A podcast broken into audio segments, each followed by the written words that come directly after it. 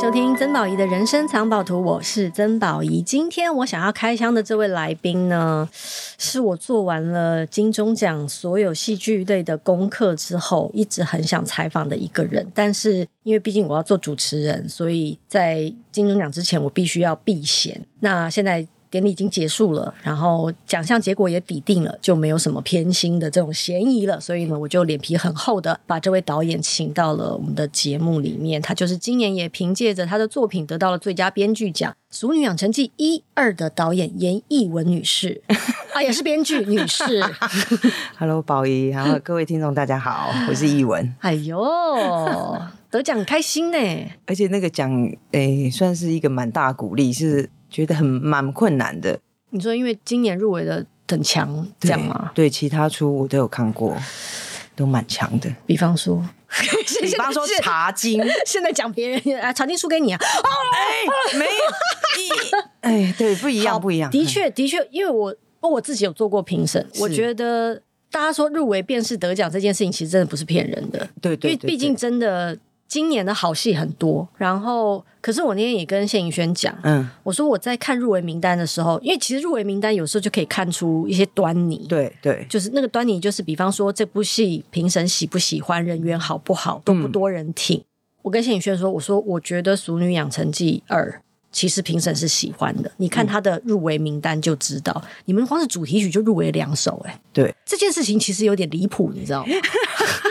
就是你入围一首也就算了，你入围两首，那就是你是有多爱这部戏的主题曲。主题曲哎，没有啊我们的啊，你、造型造型也入围也是啊，对，嘿，我也是吓到腿软嘿，是就是我我，所以我所以我跟谢颖轩说，我说谢盈萱那个，我觉得《俗女养成记尔》真的评审很喜欢，我说你要放心，嗯，他说好，我放心，然后他就在台上罚课了，他就搞，他可能被我洗脑，觉得好像就是这部戏要得奖了，你知道吗？可是他上台的时候，我就有预感他会搞错哦，因为不是，是因为钟欣凌在宣布得奖的先讲名字，他先讲名字，然后那时候大家就欢呼嘛。对，其实我在第一排，因为我其实比第一排还要在更前面一点，嗯、因为我主持人站在旁边，我已经结束了采访，嗯、我比他们站在更前面，我都没听到是哪一部戏。其实那一刻我心里面有一个唐突，就是想说，呃，他该不会没听到吧？因为我也没听到。现在到底是哪一部？就他上台就法克了。对，太棒了。但可是我我其实跟他有一样的遭遇，哎，就是我我忘记是第几届我拿迷你剧集的时候，哦，因为那次你也入围两个。对对对，然后他也是一样，一喊完严艺文之后，四周都是欢呼声，然后我就听不到啊是哪一出戏。哦虽然心里面有偏爱哪一出这样，嗯、但是就完全听不到。然后一路走的时候，我心里想说：“哇，差赛了！”我我你先拿信封来看一下说，说我真的太开心了，可以让我看一下信封吗？我要留着。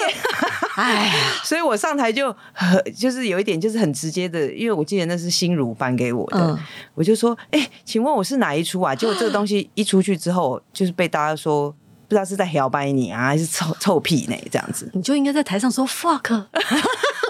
然后就像谢宇轩这样，就大家很开心啊。那是他有陈嘉玲帮他护身，好吗？我们这种随便在典礼，但陈嘉玲是谁写的？还不就是你？是不是？如果没有你，陈嘉玲根本不知道在哪里。哇，这样讲好像很强那种感觉。但你哦，哎，你这样讲，我会觉得人生真的很奇妙，真的，真的超 deja vu 的，真的哦，超级。包括银萱会来演陈嘉玲，我觉得她也是一个非常奇妙的。缘分呢、欸？嗯、因为那时候他刚得金金马奖，嗯，对。然后我记得那时候我之前金马之前，我有先打电话跟他聊，稍微聊一下，说我想邀请他。可是因为那时候他在跑宣传，所以他感觉整个人很疲累。你知道他是没办法面对太多陌生人，他会呈现出一种很非常疲累的状态，所以他就有一点犹豫。嗯，那我也想说啊，不要勉强人，但是心里面还是很希望他可以来演。结果后来就先聊一聊，没有没有下文之后。结果那天看金马奖，他上台得奖，我心想说啊，剉赛，可能邀不到了，对，要不然就要涨价，太贵了啊，完蛋了，他整个心里凉了一半。可是反而是那个后来他不是就是后面后续有一些风波还是什么的，就是他心情很不好，躲起来干嘛的。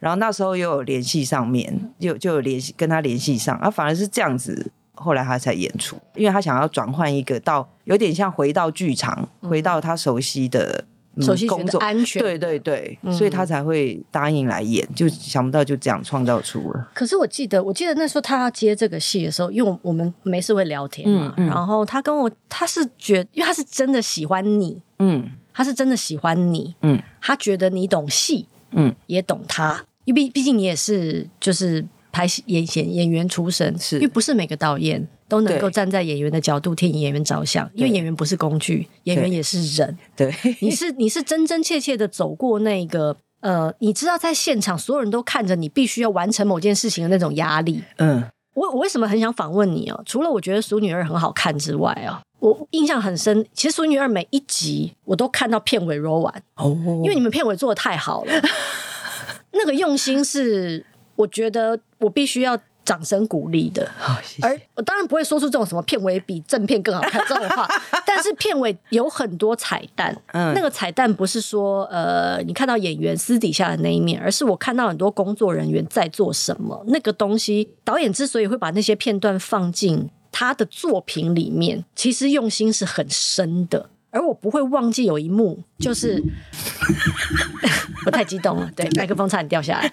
而我不会忘记有一幕，就是陈嘉玲要跟她的男朋友，那时候还是男朋友，对，然后说，呃，她她想要跟他复合，哦，然后在房仲在房仲门口，对，对然后呢，她男朋友就是不爽，就是不要，然后陈嘉玲就掉头就走人。她本来很倔强，但是她转身之后就是要哭。然后你在片尾剪的那个片段，就是你就是在他面前陪他一起走那一段路。对。然后我就看到那个导演的脸，就拍幕后花絮人就看到他的脸在哭，然后看你的脸也是快哭，要哭，这这，你知道那一刻我觉得好棒哦，那一刻我印象很深很深，就是这就是拍一部戏很珍贵的部分，你永远不知道这个演员在完成那个镜头的时候，旁边有多少人在支持着他。嗯嗯，包括。呃，你说摄影师，就我，因为我以前也拍戏嘛，嗯、所以我其实跟摄影师、灯光师的关系，我都会尽量，当然前提他们要是好人啊，友好，就是对对对对对，因为他们是我第一个观众，是灯光师也是啊，是他为什么要帮你下面垫一个板子？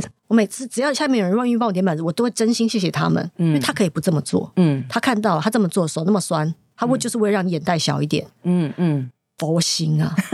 即使这是他的工作，我依然觉得佛心。我真心谢谢他们啊！摄影师也是啊，摄影师知道你在干什么，他承接了你第一个情绪。对，他如果没有温柔的接纳你，你的情绪就掉地上了。对，然后我看到了你，你站在谢颖轩前面，然后引导他完成那个戏，你跟他站在一起，而不是站在监视器后面。哦。那一幕我真的看都快哭出来了。你是这种导演呢？我是我，所以我我就觉得，哎，我都觉得我很命苦，你知道吗？就是别人当导演，他都可以坐在椅子上不用起来，我其实没有坐在椅子上过，哎，我都是会跟在演员静脉曲张吧？对，所以就是这样。对，所以我在拍《淑女儿》的时候，很多人在关心我的身体状况，嗯，可是我真的没有坐下来在 monitor 前面，只有看回放的时候，其他大部分时间我都是跟在演员旁边的。嗯因为我会觉得演员，其实我自己当过演员的时候，你会觉得在演戏的那个状况、创作那个过程当中，其实是蛮孤独的。而且你就是好像一喊 action，你就要是 ready 好的状态。我觉得这个哇，这个、太残忍了。对，你知道前一秒钟你还在那边吃那个给阿冰或什么，对，火腿蛋三明治，下一秒钟你就要一定要哭。我想说，是谁能够做这种这种职业？太不人道了，真的太不人道。其实某某方面对我来说，它有点像当机，你知道吗？嗯，就突然你要被什么东西上身上身，可是那个东西其实每一次都在内耗自己，不管是你身体面的记忆，还是你情绪上面的。可是外面的人不用了解这个，但是因为我们做过演员，我们知道演员身上的那一种孤独，或者是他脆弱的时候，或者是甚至你可以看出他其实是对这场戏他没有自信、没有把握的。那那当导演，你就要去帮他找到他舒服的方式。那尤其像银轩，他是一个对自自我要求真的非常极高的演员，而且他会一直钻牛角尖。现场有可能我跟他拍第一季的时候，现场只要有，比方说工作人员只是发出一个很细微的声响，比方说打个嗝，或者是，他就会觉得那个东西是是是针对他来的。哎，对对对对，他当然这样有点极端啦，他这样这样有点辛苦。可是我就知道。他很在意这些，他必须要在一个非常他舒服、安全的状态下，他才可以把他最厉害的地方展现出来。嗯，所以我觉得我对银轩做的事情就是给他一个就是安全，然后舒服，他可以不怕犯错的空间，嗯，给他。对，其实你对应该对每个演员都，因为我，我基本上对我觉得你把大家都放在一个很对的位置上。基本上，我觉得 casting 是一个很奇妙的事情。嗯、有时候，其实你你写完剧本，你的戏其实也只完成了一个某个部分。嗯，嗯可是当你 casting 结束，哇，那个东西就活了起来。对，因为你知道 A 配 B，B 再配 C，那个化学作用，你有时候可能根本不需要多做什么。哎，对，他们就会自己完成了。对，而那个是像魔法一样神奇的事。所以那时候在写《淑女一》，差不多写完，我记得大概前两集吧。我大概脑袋瓜就已经想好谁要演什么，谁要演什么这样，所以我就是自己打电话或者是自己写信给他们。像夏哥我不熟，嗯，我就不敢直接冒名，就是直接冒昧的打电话，我就写了一封漏漏等的信给他，嗯，就是邀请他，然后跟他说我其他想要怎么配对或干嘛干嘛这样。嗯，所以这些演员是基本上在大概写到第二季的呃第二集，第一季第二集的时候。就确定的演员，嗯，那我觉得我自己也非常的幸运，是他们他们后来都成真了，他们都后来都成真，我都觉得说，天哪，每一个吗？每个都是你的 dream list 这样吗？对，哇哦，对，哇塞，你真的很强哎！我只能说，哎，maybe 我人缘蛮好的吧，还是怎么样？我不晓得哎，你真就是真心感动天的那种感觉，对，有一种，哎，对我在 casting 这件事情上，我特别想要提蓝伟华，嗯，因为蓝伟华。可能不会是一个最没错、嗯，政治正确。我现在讲出政治正对政治正确的男主角的选择。对，温森豪是一种，是是，你知道吗？温森豪演前男友简直是 perfect，就是心里那遗憾，就是 啊，我真的要放弃这个人吗？我可能再也找不到他了的那种感觉，就是 perfect，你知道 perfect 的人设。然后有华就是他，哎，这哦，哎。尤其是看到第二季，嗯嗯嗯，再对不过了。你知道第二季的蓝伟华对我来说是精彩啊，是。我觉得他没有入围，其实我心里面有一种觉得啊，我也是，好可惜，因为我觉得他真的演的很好。对，我也觉得，就是他没有魅力，他没有辜负这个角色。对，然后他应该说，他把他最啊，这怎么形容呢？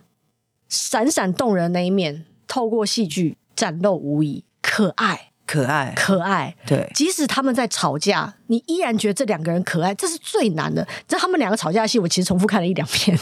哦，我跟你讲，我每次在剪接室看那个吵架戏，我都觉得我在旁边，就是一方面赞叹他们两个都演的太好了，而且他们之间的火花很对；二方面，我就是很久已经没有那种学艺里面会有，就是说，哦，我好想演戏哦，啊，就是看到他们那吵架戏，就突然觉得说。为什么我当演员的时候演不到这种戏呀、啊？这样怪怪谁？怪谁？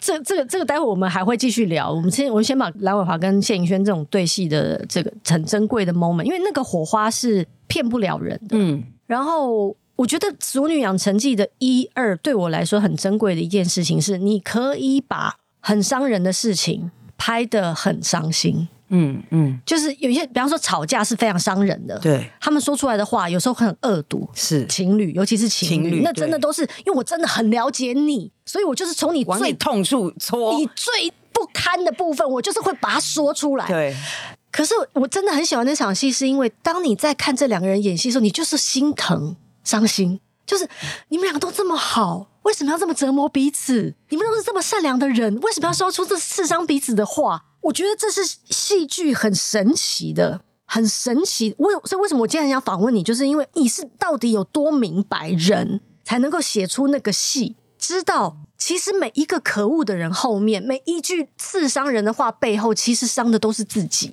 那种脆弱。嗯，因为我太脆弱了，所以我必须要攻击你，我不能让你看到的那种自我保护。你知道，我现在讲，我鸡皮疙瘩都会起来，因为我实在太喜欢那场戏了。然后。两个演员又完全拿捏的很好，嗯，你要说，我请导演我们分析一下，又得了最佳编剧奖，那场戏是怎么写出来的？诶、欸，其实大部分来自我自己的生命经验，我太了解那个，就是尤其是到我这个年纪，你你谈你在谈恋爱的时候，很多话你其实你那个自尊是放不下来的，诶，我不知道我自己，我觉得我是被自己自自尊打败了，然后你就会发觉你在讲的那些，就是宝仪你刚才说的。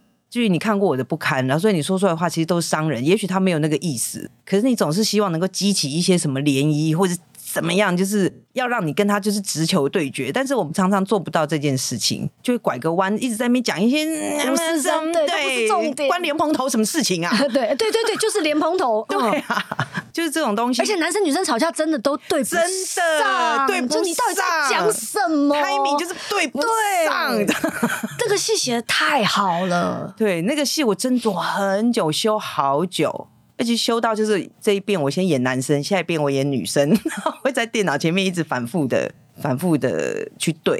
那但是大部分我觉得是来自我生命经验，所以我其实也并没有觉得说我应该想说我应该要怎么去写，我只希望说我要创造一个呃对我来说很真实的情侣吵架，然后我只好把自己生命经验 挖出来，包括房仲店前面那一场，嗯，它其实都是来自于我生命的经验。那当然有的时候会针对。他们两个的人设去稍微调整一些，嗯，嗯，但我觉得那个东西只要是演员看到，我觉得都会懂，嗯，马上可以去注那个东西是什么，嗯。那另外还有一个就是借着这场戏，其实我也希望说，也不是说借着这场戏，而是说整个《熟女一》到《熟女二》，呃，应该说我最大的困扰是观众总觉得它是一个写给女生看的戏，但其实我心里面都觉得说，我我当然会写女生的困难、女生的挣扎、女生的苦处。可其实我同时也在反省女生，你知道，有时候女生我们其实蛮欠揍的。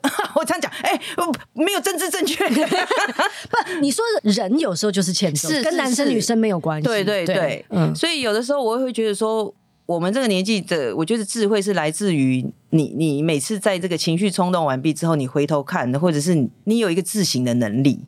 我觉得这是陈嘉玲可爱的地方。嗯，她会知道自己哪里机车，然后哪里就是很高拐。然后哪里就是会上靠北女友 版这种的，嗯，而且就是你有时候连自己都搞不定啊。我觉得他，我我我比较希望说他回归到人吧，这样，嗯，嗯，所以才会把那三场，我就是这样写出来，其实就是真的就是自己经历过啦。嗯，对。我我觉得你刚刚说了一个很珍贵的话，就是回归到人，不管他是他在戏里面扮演的角色是阿公阿妈，对，对，或者是爸爸妈妈。他是陈嘉玲或者陈嘉玲的弟弟，他是陈嘉玲的男朋友。不好意思啊，因为我忘记你们姓面名字，所以只能用你们的代称来来处理。可是每一个角色其实都是完整的，他们不是功能性的。我觉得这点，我觉得能拍你的戏的演员其实很爽。是，然后他们就跟你说的一样，为什么我在拍戏的时候我没有遇过这样子的机会？嗯嗯，其实每一个演员都在等这样的机会，不管角色大或者是小。就是我为什么我为什么今年会说出只要是好演员就没有角色是小角色这个话，是因为我在看完今年所有的作品的时候，我真的有一种很很深切的感悟。有的有的好戏就是会让每一个人都放在最对的地方，而且你知道他们都被珍惜。嗯嗯，他们不是工具，他们不是工具，角色真的不是工具。对，嗯，就是这个，我觉得这个是我自己以前当演员的经验，所以当我开始转到。编导从写剧本的时候，我就会希望给自己的期许是没有角色是功能性的角色，嗯，因为他即使只有出场一场两场，嗯，你都会希望这个角色他就是个角色，嗯，这个角色是有他可以发挥的地方。你知道这就是你最厉害的地方什么？因为《俗女养成》尤其是二啊，不管是一场戏或两场戏，你们都找了都都会找一些我其实我们叫得出名字来的演员，是是是，所以哎，你会看到你发红包给他们，对。那个画面，哎，发了很多红包，嘿，对。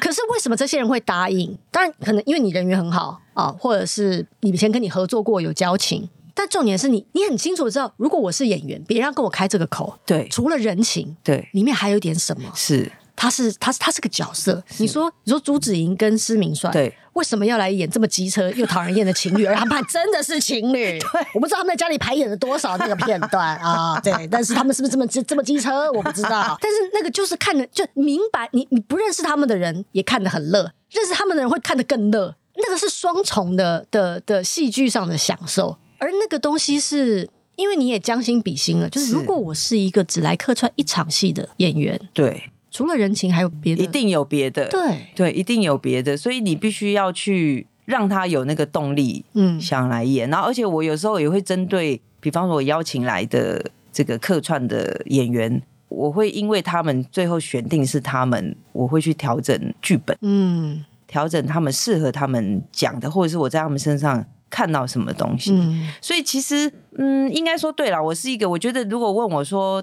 虽然还算菜鸟导演，可是我觉得我比其他导演应该略胜一筹。这样讲好了，是我对演员的一种保护或者是爱爱护吧。这样、嗯，我觉得光是这点就很珍贵了。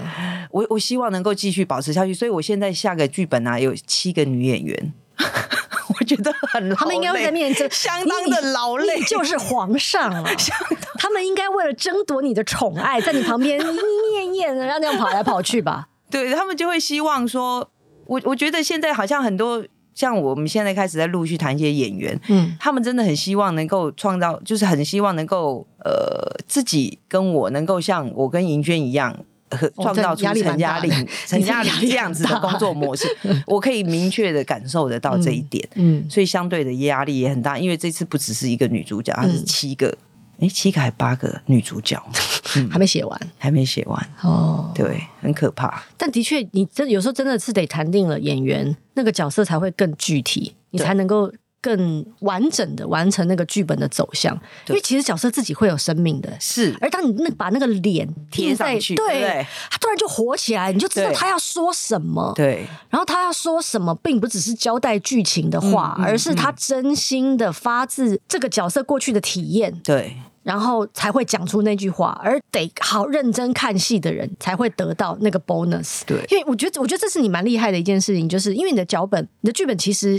有很多不同解读的方式。嗯，你表面上看一个很热闹的戏啊，大家在那边斗嘴啊，情侣吵架，一个女生要不要生小孩啊？可是那背后又有很深一层，就你再往里面看，那里面有很多，不管是疗愈跟过去的自己和解，我是如何走到今天的那个部分。其实你在不同的人生阶段，在看《熟女养成记》一二，你都会得到不同的收获。这是我我为什么很想访问你？你是要哭了吗？现在没有没有没有没有，因为你看起来一副就是很真诚的，我就感觉到，对对对，就是这种，就是因为我觉得这就是一个戏很不容易，因为很多时候一个戏就一个戏完成一个目的就不容易了。嗯、不管是你要说历史，嗯，或者是你要你它是一个刑侦剧，所以大家可以很悬疑的 follow 某一个线，然后很紧张的看完，希望主角不要死啊，主角死了，就就就它是它另外一种。但是《熟女养成记》一二之所以大家会这么喜欢，是因为他的确方方面面的，你可以说他服务了不同的人，然后他也接触到了不同的人的内心，只是那个内心到底有多进去，你你你有打得多敞开，他就可以多进去。嗯，这是我觉得《熟女一二》，其实我觉得《熟女二》做的比一还要，嗯，我自己也是这样觉得，嗯，就是更成熟了。嗯嗯，我我自己也是这样觉得，但是。我自己觉得，那个创作者面对诚实这件事情还挺重要的。嗯，从熟女一一直做到熟女二，其实我觉得最高原则就是诚实，没有别的。我就是用这样子去对待每一个环节的。而你知道吗？其实这是骗不了观众的。嗯，因为观众现在都超聪明的。你你是你是你是只是想要来让我咯叽咯叽笑一下，或者是你是真的很真诚的、很敞开的跟我分享你的生命历程。其实观众都知道。他可能他可能说不出口，嗯、知道那个那个细微的差异在哪里。但我我常常会讲那句话，灵魂都知道。哎，是，就是因为有时候我在看熟女，我想说这一段要有要哭吗？你知道我看完熟女二，我旁边有多少卫生纸吗？然后我的男朋友走过来，他看着我说：“等一下，你刚不是还在笑吗？啊，这卫生纸到底是从哪里来的？可是这不就是戏剧最美好的？哎呀。”地方嘛，对，他让你哭，让你笑，让你体验你是一个活生生的人，然后你在别人的生命里面看到自己，嗯，那个是我觉得最棒的事。好，今天今天先签到这里，哦，好，好，对，我们要录我们要录下一集，因为下一集呢，我们要讲别的事情，哦，OK，要讲什么别的事情，你听了就知道了。好，我们下一集见。